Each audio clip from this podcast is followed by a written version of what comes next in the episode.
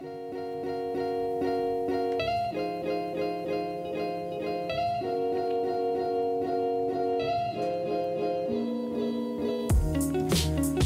hola, bienvenidos a este segundo capítulo de En Perspectiva. Y bueno, ya un poquito más acostumbrado a, esta idea, eh, ya, ya estoy agarrando cancha en, Anchor, la verdad que es bastante, bastante fácil trabajar con, con podcast en, Spotify y en Anchor.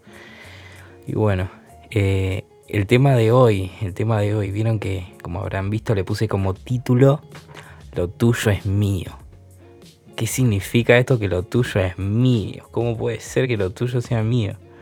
Este, la verdad es algo retórico, es algo retórico, no, es así a secas, no, no, lo puse, no lo puse para que se lo tome literal. Y lo van a notar a la larga de, este, de este capítulo. Bueno, acá tengo algunas anotaciones, tengo un, juguito de, de pomelo que me va a acompañar en este capítulo y unas ideas que fui pensando durante este día. Día de cuarentena, la verdad, no sé qué día es. Cuando empezó la cuarentena, hace cuánto, una semana, dos semanas, este, se empezaba a decir día de cuarentena número uno, día de cuarentena número dos, tres y así. Y ya como al quinto día, sexto día, ya dejamos de ponerle número. Ya nos acostumbramos, creo que la gente se, fue acostumbrando a esto. Pero bueno, eh, no todos tenemos, no todos tenemos la misma, el mismo hábitat, la misma casa, la misma vida, así que a todos les, les afecta de diferente manera, ¿no? Es un tema este de, estar encerrado, de estar en, cuarentena. Eh, y aparte es un, es un tema psicológicamente, ¿no? mucha gente, mucha gente está aferrada, por ejemplo, a la tele, al WhatsApp, al Facebook, viendo un montón de noticias que, lo hacen poner mal. La verdad yo veo lo justo y necesario eh, y de las fuentes que, por lo menos sé que, tienen cosas eh, por lo general comprobadas, ¿no?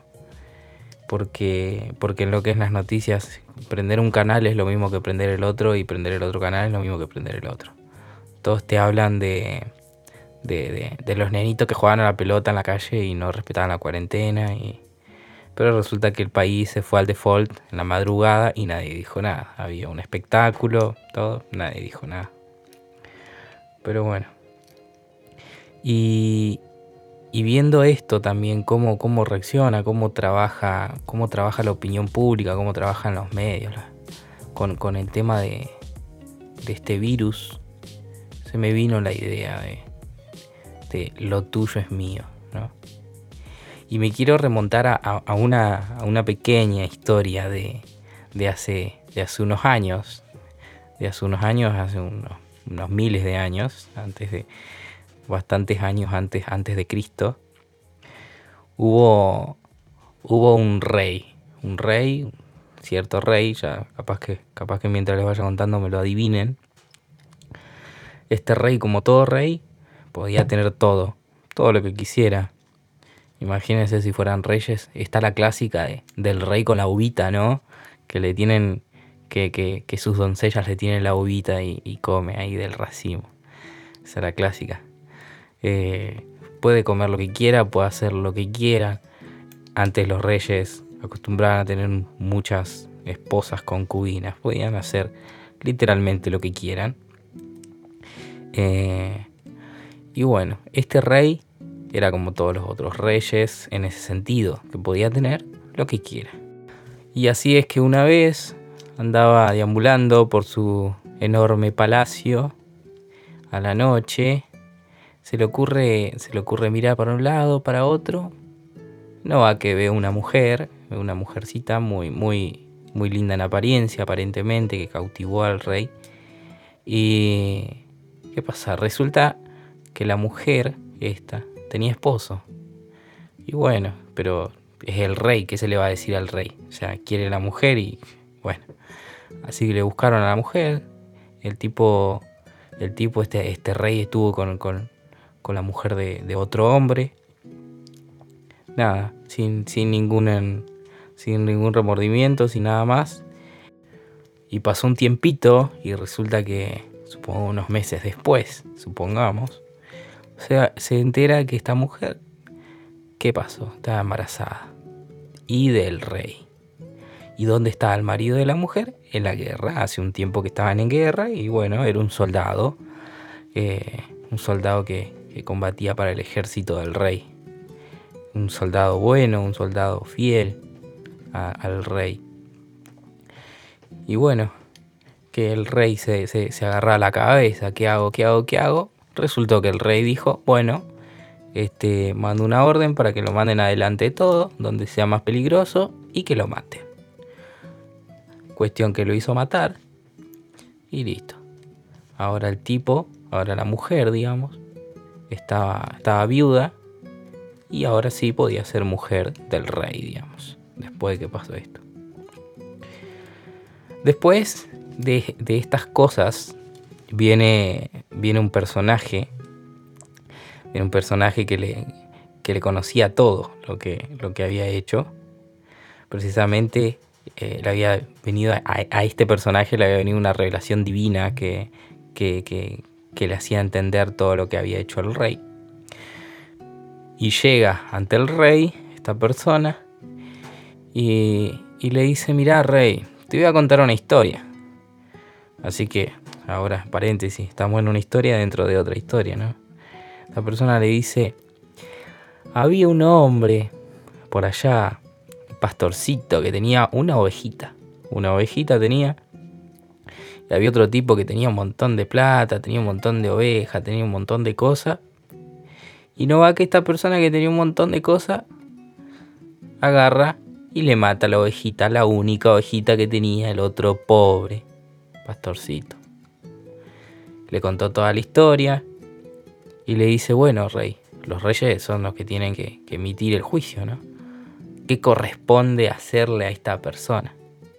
Y el rey se puso re loco, dijo, no, a esta persona corresponde hacerle esto, que, que devuelva el doble, el triple, qué sé yo. Mirá, rey, le dice. Lo que pasa es que este pastorcito, el que tiene un montón de cosas y le mata a la ovejita del otro, este sos vos, le dice.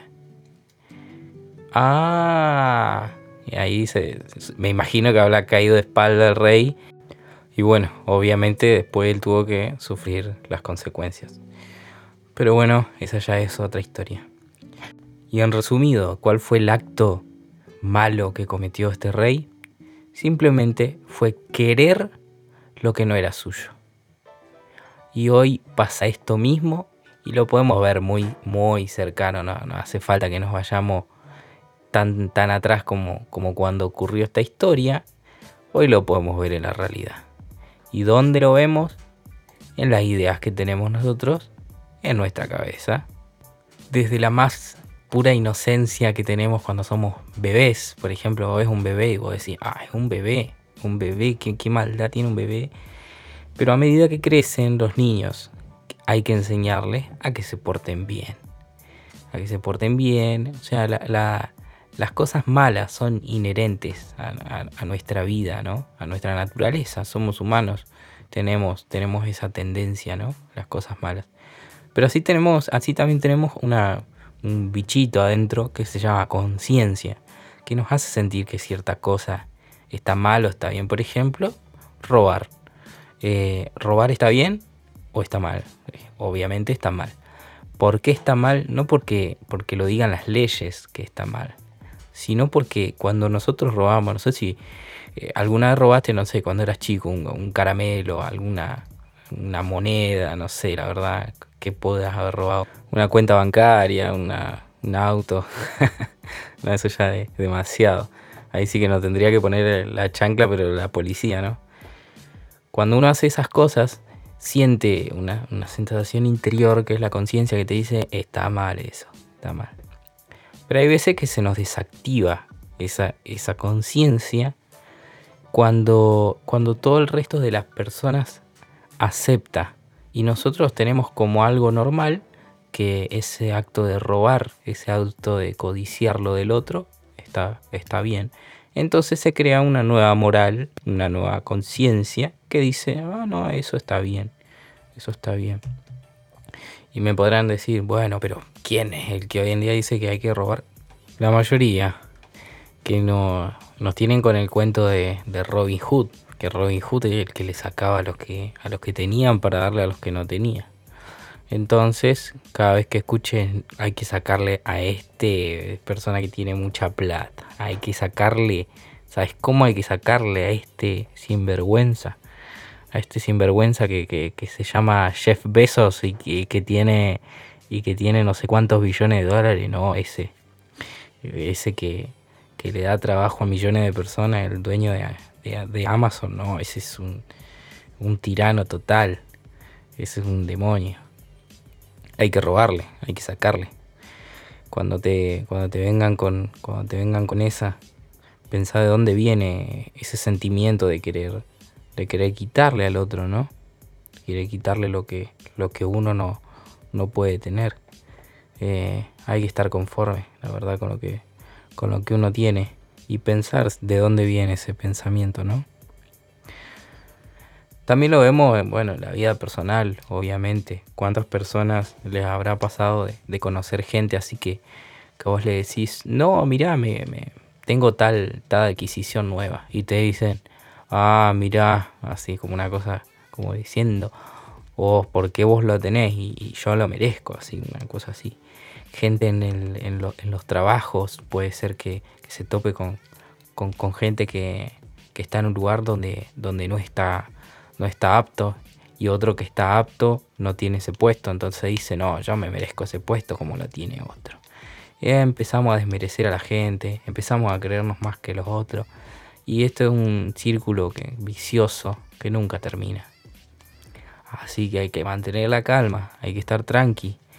Eh, y bueno, y más que nada en estos tiempos de, crisis, estos tiempos de, del virus y, todo esto, estar tranquilo y pensar esta idea que tengo, esta idea que, estamos pensando como sociedad, tiene resentimiento, tiene odio, tiene eh, ganas de quererlo del otro, tiene esa, esa, eh, esa, necesidad de creerme superior, de creerme dueño de, de la propiedad. Por más que el otro tenga mucho, poco, lo que sea, no es así.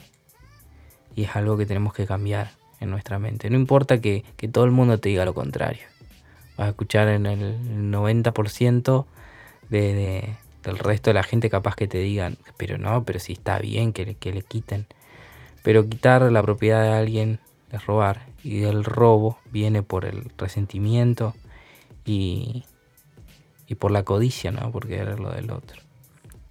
Así que bueno, espero que se haya entendido algo de, esta pequeña historia de que, le sucedió, que le sucedió al rey David y cómo él estuvo tan pronto para juzgar cuando se trataba de un tercero, pero cuando se trataba de él, cuando él era el, asesino, el, chorro, ahí se dio la cabeza contra la pared.